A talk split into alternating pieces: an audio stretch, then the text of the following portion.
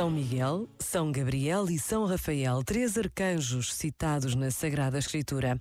A Igreja celebra hoje a festa destes santos, cuja devoção continua a inspirar pintores e escultores por todo o mundo.